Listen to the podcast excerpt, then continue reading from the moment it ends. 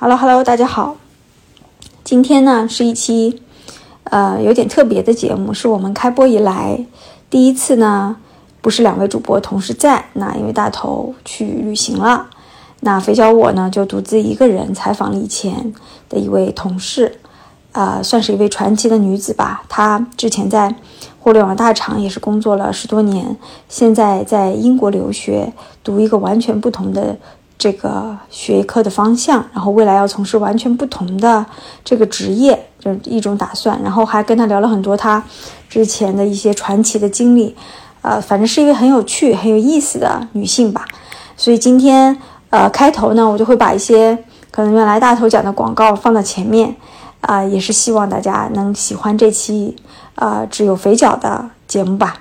那如果希望和我们两位主播深度互动的话，欢迎加入我们的微信听友群，搜索“坦白零三零三”，就是拼音坦白坦白这个拼音的零三零三加零三零三，来和我们深度交流和互动吧。希望大家喜欢今天的这期节目。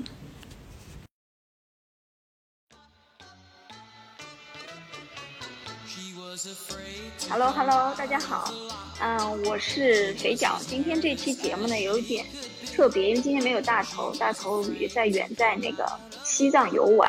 然后呢，我今天是邀请了一个算是大洋彼岸吧，我之前的一位同事，也是女性的同事，然后想和她聊聊她的这个传奇的这个这个成长经历。对，那现在她正在那个叫什么电话会议的那头，是在英国的早上，应该是九九点多，对不对？现在早上九点四十多，比你们 会晚七个小时吧？对对，我要然后或者我得上吗？对对对，要的要的，你先介绍一下自己吧。嗯呃，我叫啥？我叫巴布拉，经常用这个名字。嗯，好，嗯，然后现在我几个几个身份吧，一个就是现在首先是一个学生，嗯，首先是一个学生，对。现在的主要就是一个人在英国留学读一年的硕士，嗯，然后再学教育相关的东西，然后呢，再往后可能快忘记这个身份了，我就是也是一个妈妈吧，或者啊，对。对，嗯，其实就是这样的一个，现在就是这样的情况。然后以前以前跟你同跟你共事嘛，然后在之前上互联网大厂。对，嗯，对对对，对对，出来学习，然后小孩放家里，就这样。啊，对，那我大概介绍一下这个这个背景，因为啊，这个芭芭拉是吧？芭芭拉，芭芭拉，对对，芭芭拉姐姐呢，和我以前也是在互联网大厂，我们大概认识七八年有了吧？我觉得应该是有的。我进去的时候你就在。对对对，七八年，然后当时呢，我们俩是在共事的同事，共事了几年。后来我离离职走，后来你也有辗转过不同的岗位，对吧？然后很有缘分的是，我们俩是不是年纪比较相仿的？我今年三十六岁本命年，我记得你和我差不多。嗯，我比你大一岁，如果这么算的话啊，区别到嗯，对，区别不大。然后很有缘分的是说，我们俩是在同一年生的小孩，对不对？嗯，是的。对。对，所以，所以我就说，为什么说一定要采访你？你很传奇，就是，嗯，可能在普通人或者说大众眼里看来，我们已经走到了这么样一个人生阶段和和年纪，然后，但是可能比如说我吧，我还是在停留在我那个平稳的国内的家庭的生活里，但其实你，呃，就是抱着一种，可能是你，我不知道你是不是你的职业理想，然后到了。英国去读书，然后现在是一个人在英国嘛，对吧？嗯，对，其实也就是就是很，呃，如果把年纪放小一点啊，也就是一个很普通的事情，出来学习一年嘛，出来看看嘛。只是可能在这个年纪和在现在，嗯，所处的阶段来说，突然放放弃一份工作，然后又撇开家庭，自己出来读书。这个可能看起来，哎，大家会有一点点疑疑问啊，包括家里头，嗯，老父亲、老母亲也是挺操心的，嗯嗯嗯，但是都是那种从小让他们操心的样子，哎，怎么就哎，好像放了一份稳定的工作，薪水不要了啊，还背着那么多的债务，然后你自己出来读书了。嗯嗯，这是其实我觉得我认识你以后，我一直觉得你骨子里是有一股子离经叛道，还是随心所欲，就是我说不上来。你你在我可能是后者，还没有离经叛道。就是我认识你之后，原来我觉得你是中规中矩的传统女性。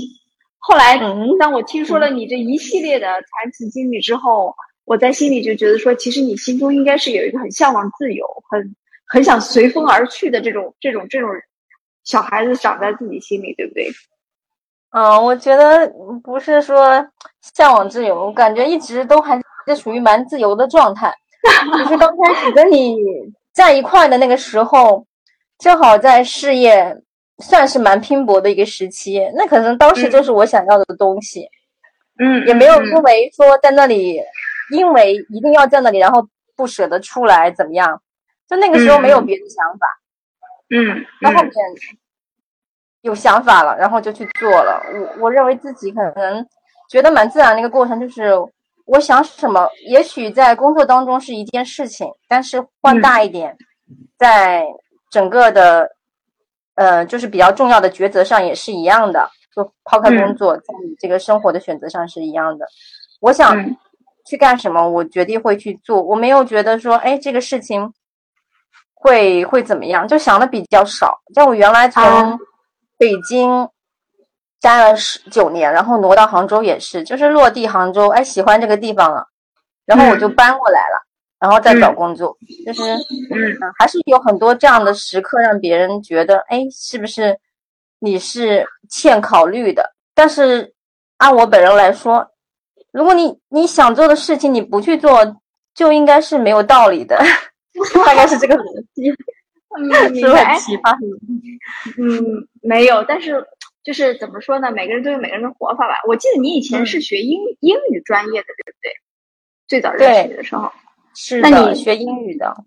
那你可以介绍一下你现在学的专业和你为什么想要去读书留学学这个专业吗？嗯，好呀。我先学英语是因为我本来对语言就很感兴趣，所以大学的时候学英语。但是呢，其实，在后面的工作当中，你也知道，我们公司 根本用不上，就是是那个岗位。对，是的。嗯，十多年嘛，我应该工作来回来算有十五年了。十五年，除了前面的一两年用到在一个一家国际旅行社，但是你这也是中国人，只是你在跟地接社沟通的时候会用一些英文，但这个环境也不是英文的，也不算是外企，所以说起码最近的十年时间，在上家公司是从来没有用上过的。然后呢，所以英文呢也其实回到了一个蛮基础的状态，就是有那个底子在，有自己的兴趣在。就是简单沟通是没有问题吧？然后，后来呢？嗯，现在我在英国学习，一方面大家觉得，哎呀，出来你很担心的就是语言的一个基础。我我觉得呢，这个东西是可以理解的。但是其实我也不是，我可能有一点底子，我会有那个自信，可能就已经在这个地方了，觉得这个地方对我来说不是很困难。然后最重要的是，我想学的那个东西，就是我英语这个始终还只是一个工具。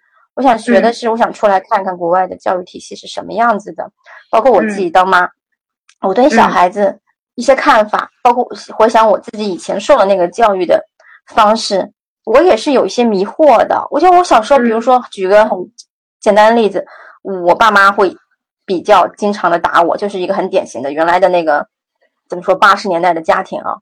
还是会这样的，他们也不属于很高学学历水平，也没有说什么特别的专业的教育的理念。然后到我现在呢，我虽然算是一个，也算是一个高等教育的产物，然后呢，也在一个比较大的城市，也也也看了很多稍微专业的教育的书，反倒我还是觉得，我还是忍不住要去，嗯，去就去惩罚我的小孩儿，然后后面又很后悔。嗯，就我会有这些疑惑，疑惑，这只是一个例子。包括我们会看到国内教育政策体系最近几年变革很大，校外培训被限制，很多东西都在都在变动。那我就觉得我很感兴趣，其实我很想知道，嗯，所谓的另外一个体制下、意识形态下，他是怎么教育的。嗯，我并不是说他很好，但是我不懂这个东西，我完全不懂，我没有教育的专业体系，那我就出来看看，出来看看，把这个事情先有个大概的了解，再说那什么样的东西是适合适合我的，就是大这样的一个想法。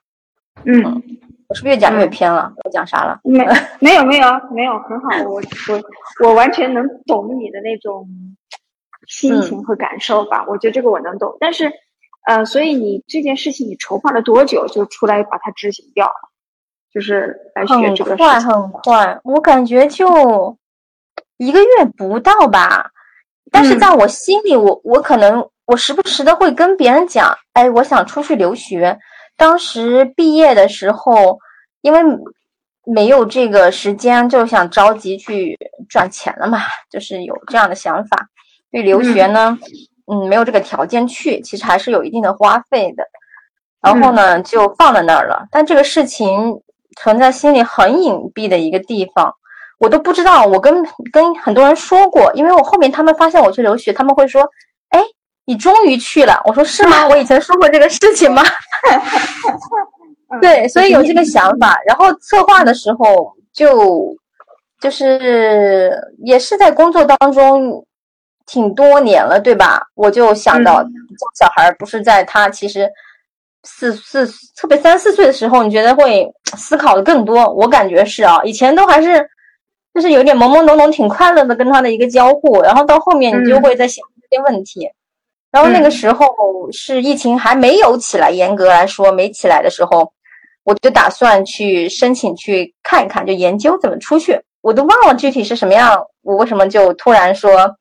嗯，马上要走啊，我就去看看。看完之后发现也挺简单的，就弄一个国内本科的成绩，写一封推荐信，然后再考个雅思。对我来说啊，就这三件事。嗯嗯，这三件事情啊，嗯，然后呢，嗯，我就去弄了，这一个月不到。但是呢，我被我大概是可能过了三个月之内，我拿到了这个录取的消息。嗯，就马上就疫情爆发了，嗯嗯，然后呢就去不了了，就去不了。然后我是推延了大概两年多的时间，到我真正来上课啊，也两年多了。就从我拿到之后，所以中间的两年多，我还是属于一个，嗯，知道我要去了，我要去那了，但是呢，也不知道说会不会，嗯，能不能去，有嗯问号的过程，到最后。到最后疫情好一点就出来了，嗯，策划时间是很短的，但是悬在那有两年的时间。这两年你还在上班对不对？就是嗯，我在上班，该干嘛还是干嘛。啊天呐，我在那边就拖着呗，因为你也不能冒太大的风险嘛。你从那边感知到的那。你就是来了个叫做啥？因为我的老板说你要去那个病毒的老巢了，哎啊，哎，所以当时因为你你也工作很多年，没有在学习嘛。那虽然说听起来准备的资料不多，但是总还是要考个雅思的。准备考雅思这些对你来说会会是一个有难度的事情吗？你考了很感觉你很快就把这雅思考出来了是吗？没有，我考了三次。而且呢，我第一次去考的时候，我觉得那肯定没问题啊。我考了考，哎呀，离那个啥，其实它因为每个考试并不是能代表你的英语能力怎么样，因为但是那个考试是有它的套路的，对，就是每个考试都会有有一套套路嘛。它的重点是什么样？它的它的文体是什么样子的？你完全不了解的情况下，我裸考去考了之后，离录取的条件差个零点五分，但是是可以，这也是可以接受的。你只要提前去上语言班。但我还是不满意嘛，我觉得哎怎么会差，怎么会考不过？后来就发现他有一些，包括他的那个口语，口语的那个话题，很多人都是知道他要讲什么的，那我是没有研究过的嘛。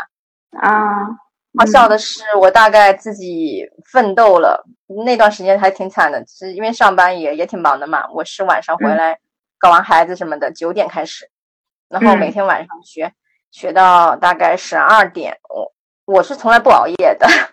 学到十二点要睡了，一定要有一个比较好的状态。然后呢，周末我会去，还报了一个培训班，还花了八千多块钱呢。就是辅导我那两个差，就两门叫小小分儿，就是口语跟写作最难的差零点五分那个东西。嗯，最后呢，中间又去在辅导过程中，我又去考了两次，这个成绩呢、是跟我之前是一模一样的，除了啊有一个高了一点点。我就觉得，就是这段过程当中是自己投入了一些东西的，但是其实没有拿到结果。最后我就去了，嗯哎呀，我就觉得光这样，我也没有觉得我的英语有什么样的提升。反正我就先去，我就去上一个所谓的他们的语言方面的这个语言培训吧，就嗯不再花金钱和时间投入了。对我，我就衡量这个事情，啊，明白。嗯，也没有那也没有说很难吧。嗯，哦，我觉得很很让我觉得这怎么说吃惊吧，或者说很很 surprise 的是，你每天晚上呃下了班，然后九点还开始学习，学到十二点，也就是每天还要学三个小时，然后你白天上班呃会比较忙碌吗？比如说你可以正常时间下班吗？就是这个东西你是怎么去协调上班的时间和自己要做的这些事情的时间啊？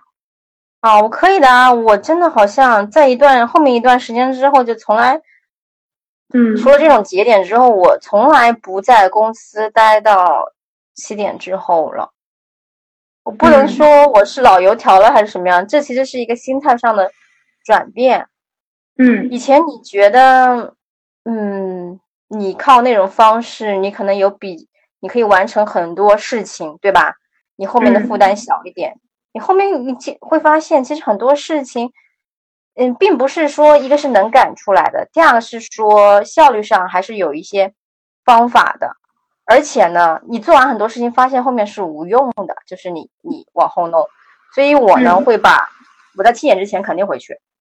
啊，肯定回去，我要按时和嗯家人吃一顿饭。我觉得这个过程很重要，我真的觉得很重要，嗯不然不然你错过了，就是你回到家，如果呃八九点小孩就睡觉了嘛，你俩也没有一个对话的时间。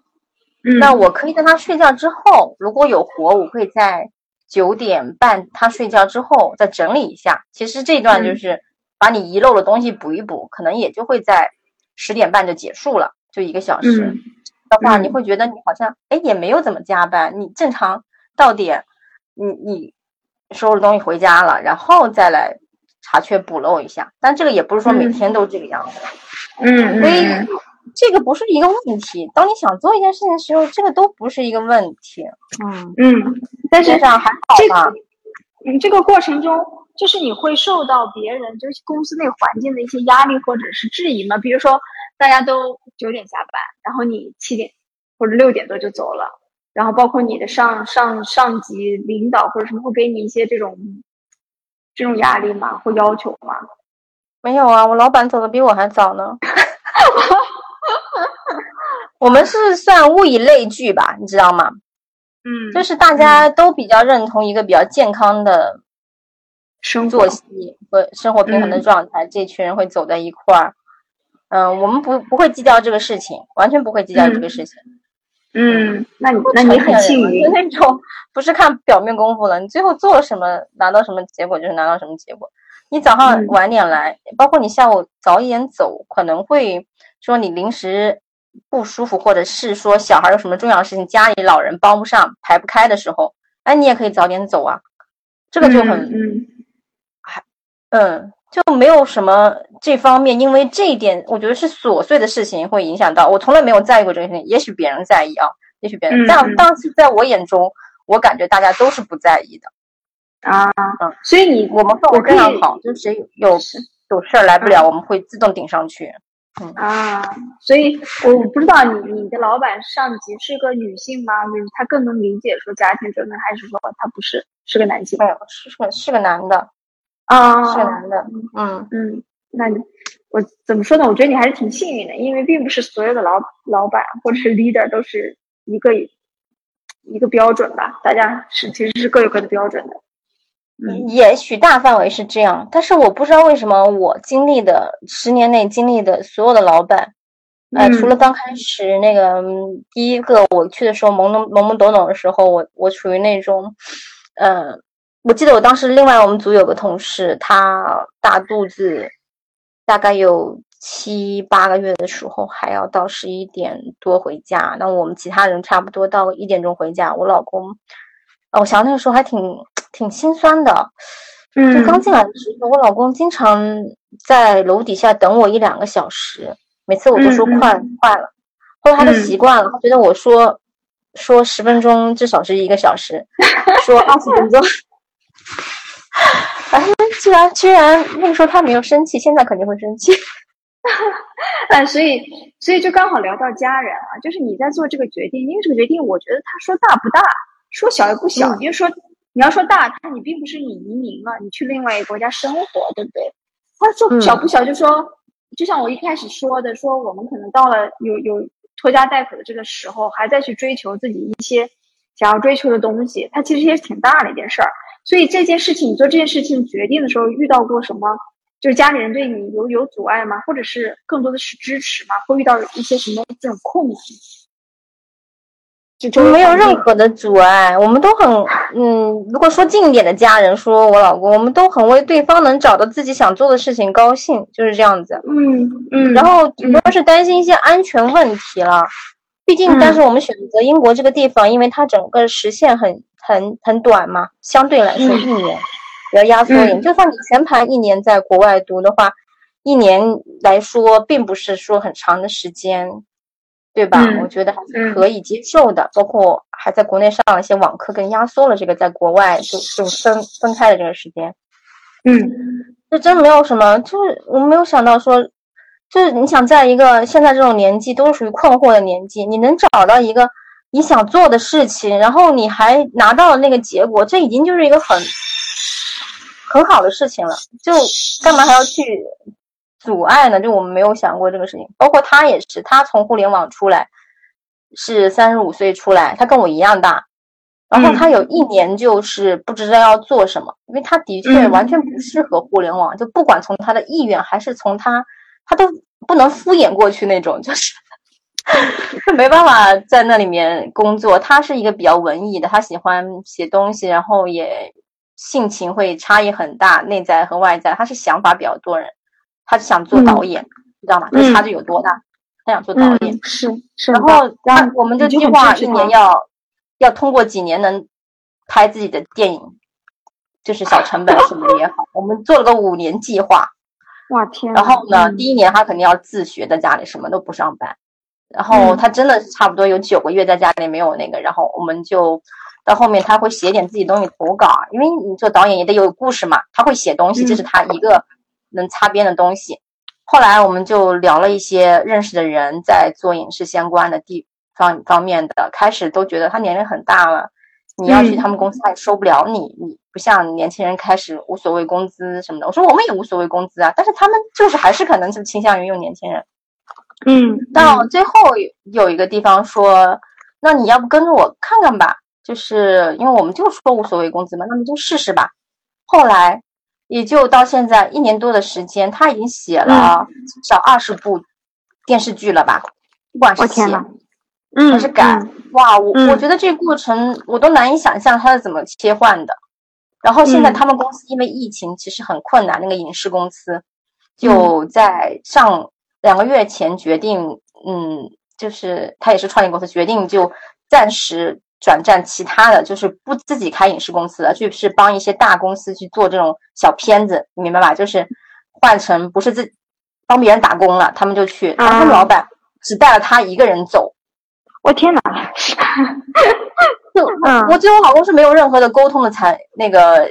就是在互联网，他吃亏的地方就是，你知道很多事情要你要从无到有去弄这个资源啊，这种东西，他不会的，他完全不会的。虽然我也不是很擅长啊，但是就是，这是靠一个在相对来说并不是很长的时间，一年的时间获得的别人的信任。就年龄，你你认为他一开始的确现实就是困，就是你的一个阻碍，最大的阻碍就是可能这个年龄或大家对年龄的一个绑捆绑的东西吗？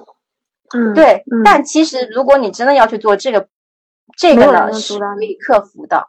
嗯，这个是可以克服的。就像我说，我在这个时候在读书，我在这里看班上肯定是年纪最大的，你知道吧？我整天也是跟现在的小姑娘，二十一岁吧，她们都是这个年龄，都是零零零零年左右的人。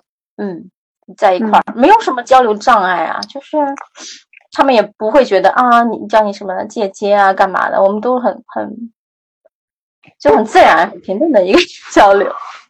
我觉得你们你们全家都很值得被就是被采访。我觉得你你老公也很值得被采访。就给你突然想到他的故事，我觉得他好棒。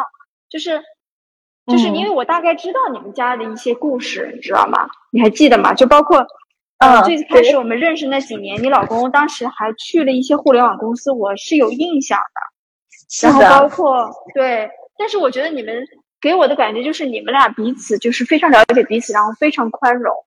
你知道吗？就是，嗯，就就是尤其传统的观念里面，作为一个男性，他可能要支撑起家里面，比如说核心的收入来源，但是他还是你给了他极大的空间，他去探索自己，探索说什么是他想要的，对不对？嗯，然后他也有有很大的勇气，是在你的支撑下，他在，我经常开玩笑，现在说自己啊也是三十六岁的高龄，然后再去尝试新完全没有尝试过的东西，但是。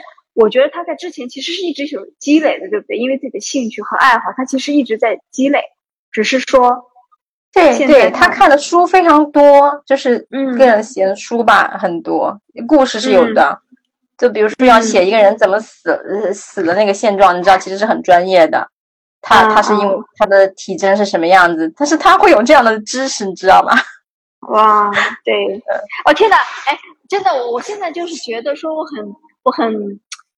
怎么很遗憾？因为今天是你你在英国，而我在中国，就我们俩这样交流，我真的觉得有一天，或许就是可以面对面的，可以聊更多的东西。就是，嗯，就包括我，其实现在也是一样的。我在这个年纪，然后在经历这些所有的事情的时候，我也在。我为什么今天要做这些事情？和朋友，其实是我内心对这些东西一直是有兴趣的。我也。但我以前可能只是嘴上说说，后来又因为有两个人互相激励，然后就做了一些尝试，嗯，然后导致我现在给给我自己一些幻想，是觉得我觉得我还可以做更多。我的那个点是在于，因为我的专业背景，其实我啊，我希望了解到一些嗯个体生存的现状，真实的现状。然后嗯，我觉得那个那个东西是一种力量，就是你把它说出来的时候，让别人听到的时候。我就无论是好的还是坏的，所谓好坏是正向的还是负向的，我都觉得那个东西是能产生作用的。对于很多人来说可能会有价值，就是你知道，但是那个东西就不像说你工作的时候，你就写的我就是我要赚钱，我要努力。就是我们认识那几年，我们每个人的状态，我觉得都是那样的，对不对？我要努力奋斗赚钱。但是，但我现在发现，到了到了这个本命年的时候，我开始。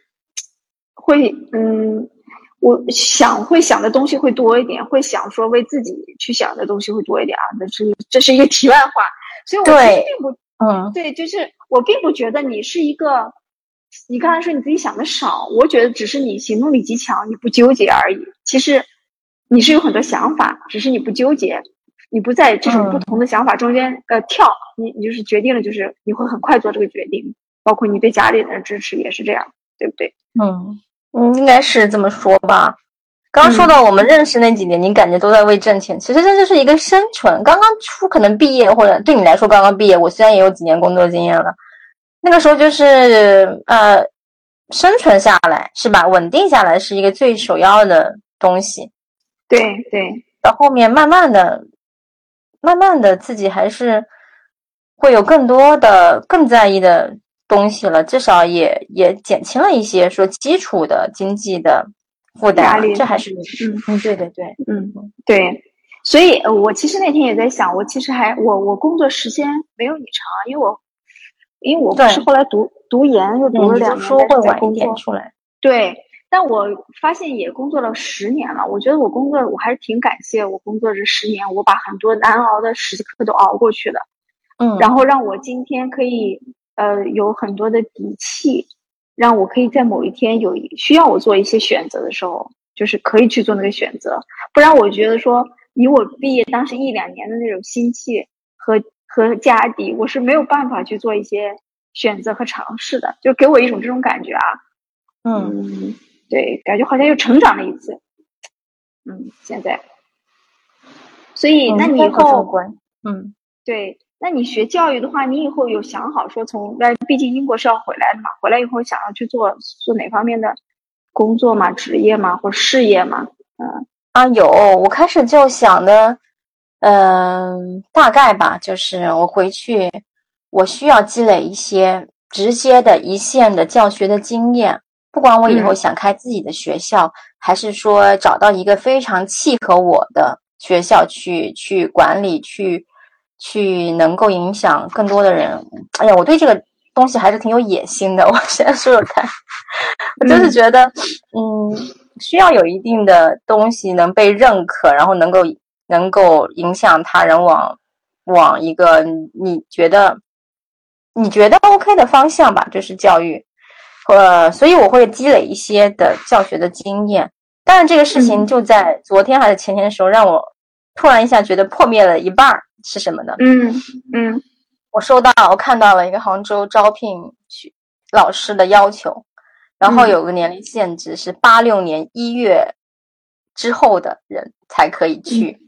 但是这个要求，所有公办学校肯定都这样。我觉得私立的也许没有，但是也肯定会参照啊。所以这个事情呢，又让你嗯。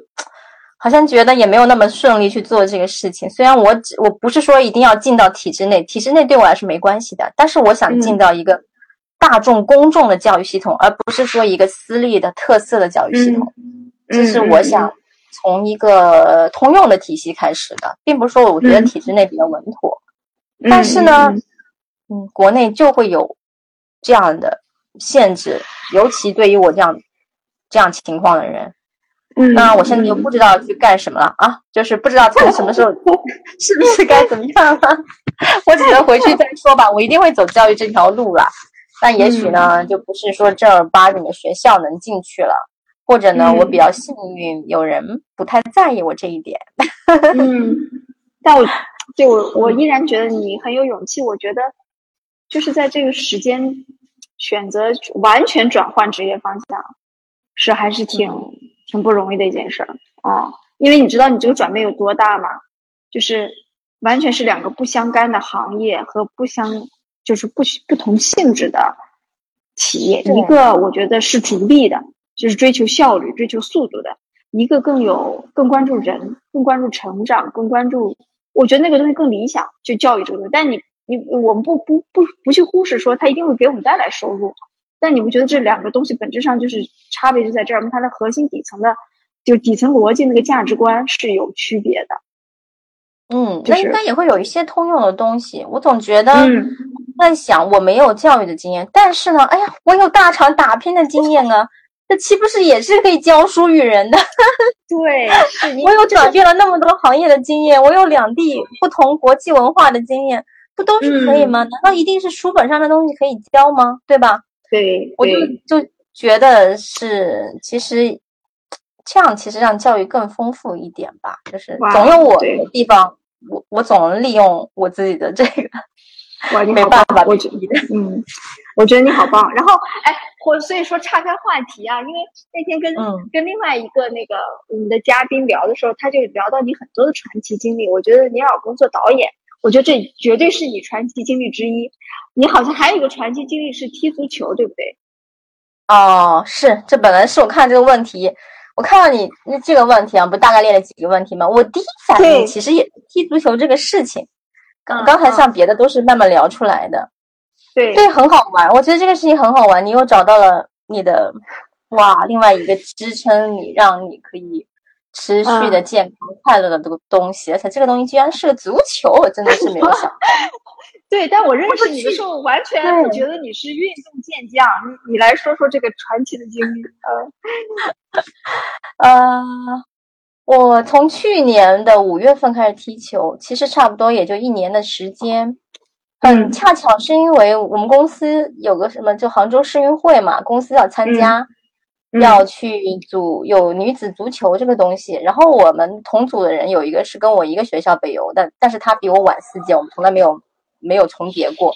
他那里面是女足的教练，他就是拉人拉人。嗯，那我们，一方面是为了给他凑数，但是更实际的是，我觉得我哎我可以的，因为我也在健身，我觉得我跑步还是 OK 的。然后我在大学里尝试过想去。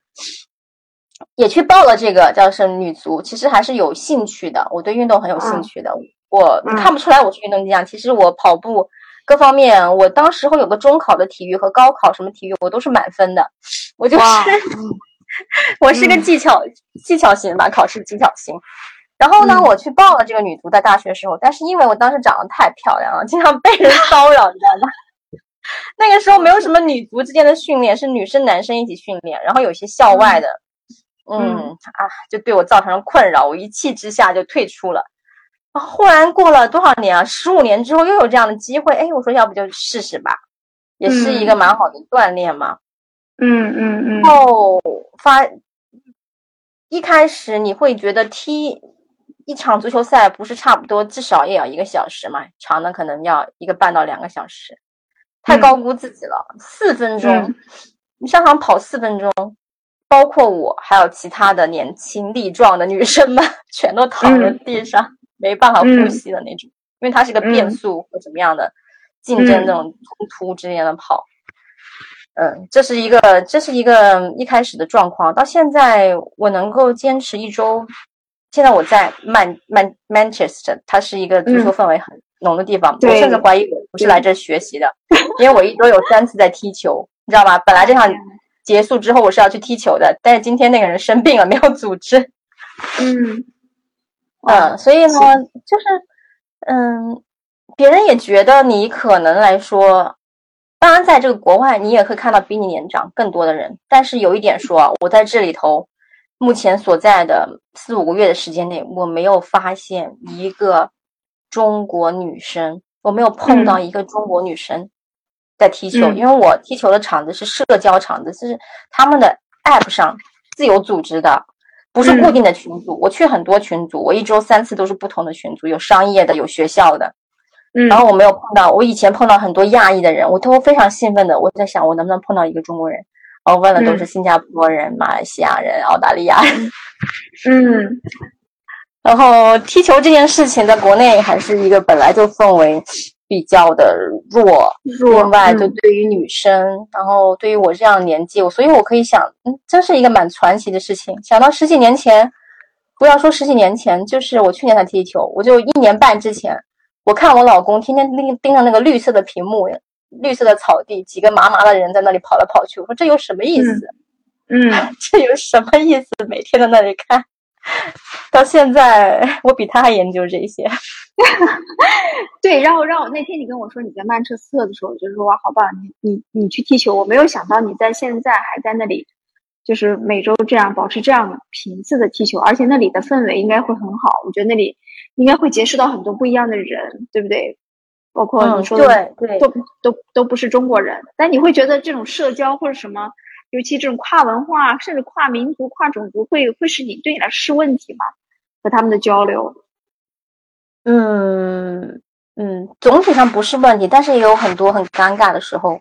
我说一个事情，我来这儿，我在刚来的时候，英国还是有隔离政策的，你就自己在家隔离一个八天。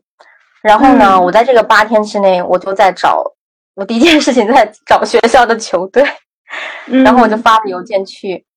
正好在我隔离结束后的第一天就有一场，他说是他们这个赛季的最后一场比赛，就缺一个人，问我要不要去，我立马就说要去。然后我的室友就很很很震惊，他说你谁都不熟，你能不能等熟悉之后你再去？因为我们对疫情还是有点担心的，是吧？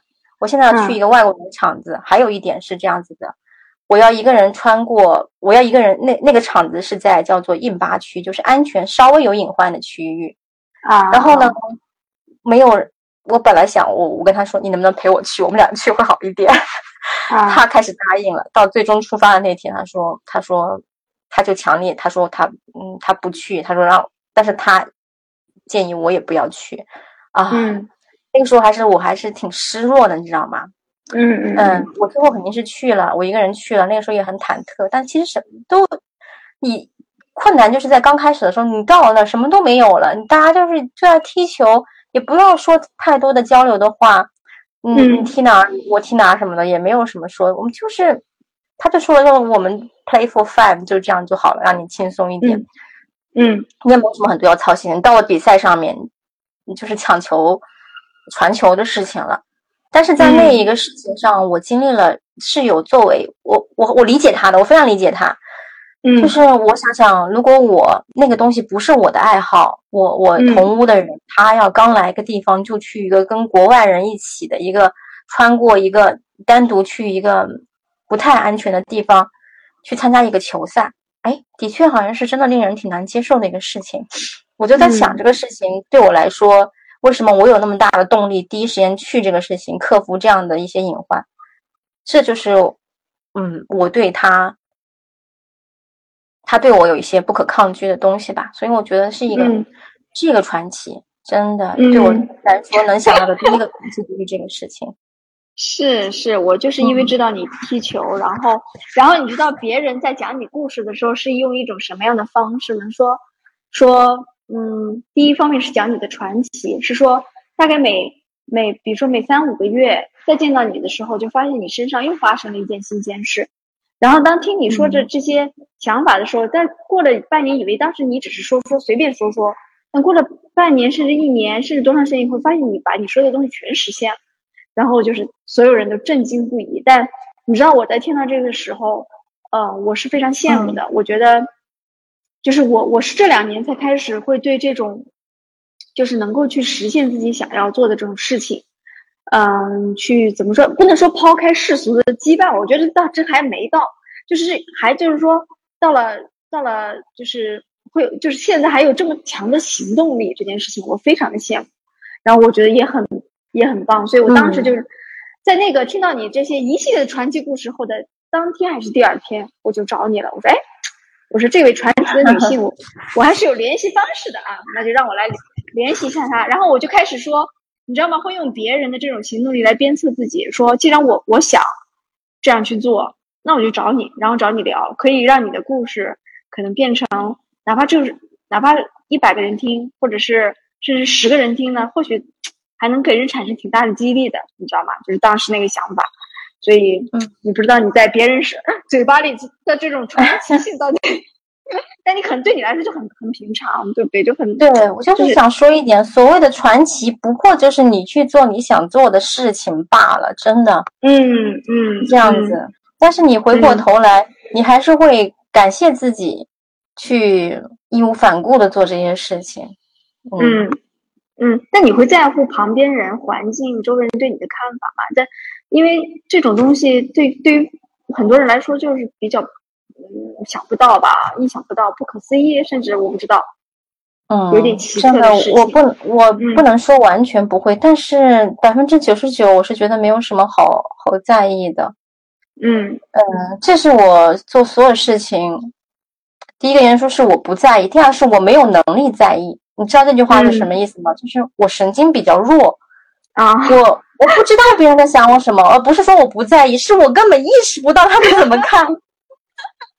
就像踢球，你知道吧？我每天，我第一次去，我真的是大家都说没有没有实力，你知道，大家都说没基础。哇，我真的是真正那个没基础的人。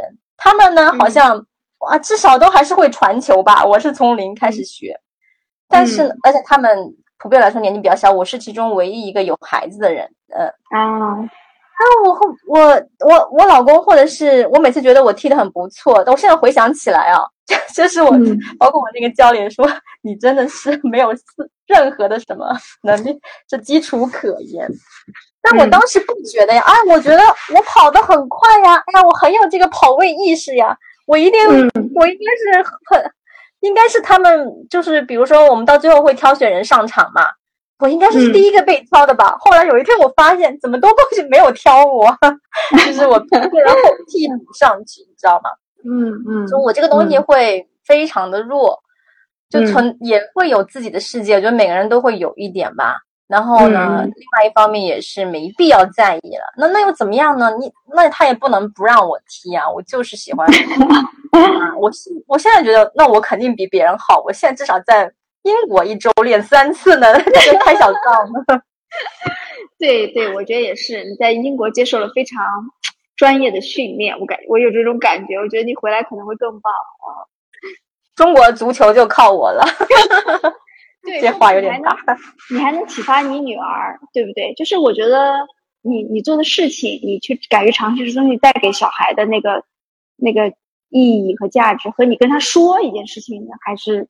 还是不一样的，言传身教这种身教啊，你这是属于。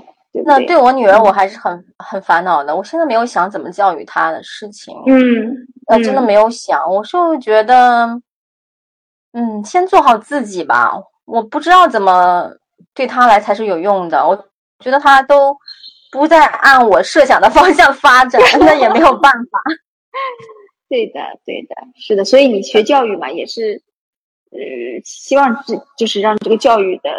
你和他之间的这种教育和被教育走得更更正确，是吧？更顺畅。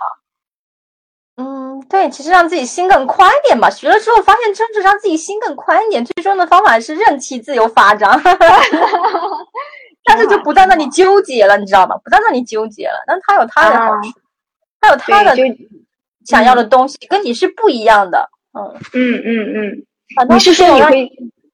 你你是说你会纠结，就是原来你在国内接受的这些教育的理念和方法，所以你想拓宽自己对这个事情的认知，对吗？对对，我想看看，至少看看不一样的东西吧，看看不一样的东西。嗯，挺好，挺好。哎呀，挺好。不知不觉，我我也虽然我不知道跟你聊了多久，但我觉得好像我有蛮久，对，有蛮久，但我很开心，也希望对，我不知道啊，希望也能给你带来。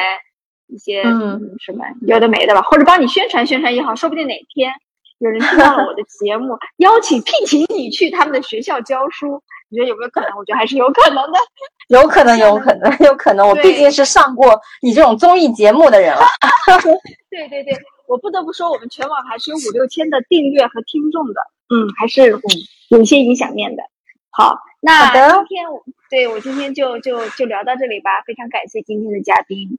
八本了，对，好，谢谢，叫你名字。希望大家都可以去做自己想做的事情。嗯，好的，好拜拜，拜拜。